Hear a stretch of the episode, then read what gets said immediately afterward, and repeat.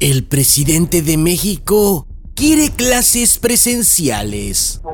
No ha vacunado a menores de edad y quiere mandarlos a correr el mayor de los riesgos en la tercera ola de COVID-19. Cada vez estoy más convencido que al presidente no le agradan los niños.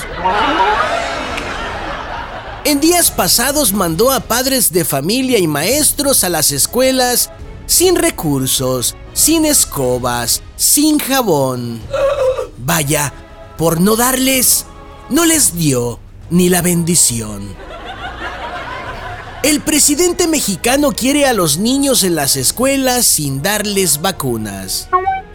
Si además consideramos el desabasto de medicamentos oncológicos a niños con cáncer, es posible que el presidente, quien está urgido de ganar batallas, ahora la esté agarrando contra los niños.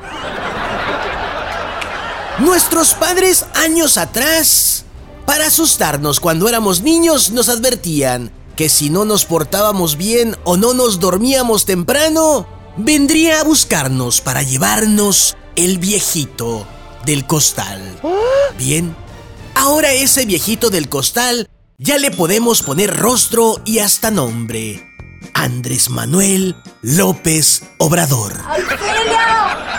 El gobierno mexicano da la instrucción de que inicien las clases presenciales y al mismo tiempo indica que los padres nos responsabilicemos si nuestros hijos se contagian.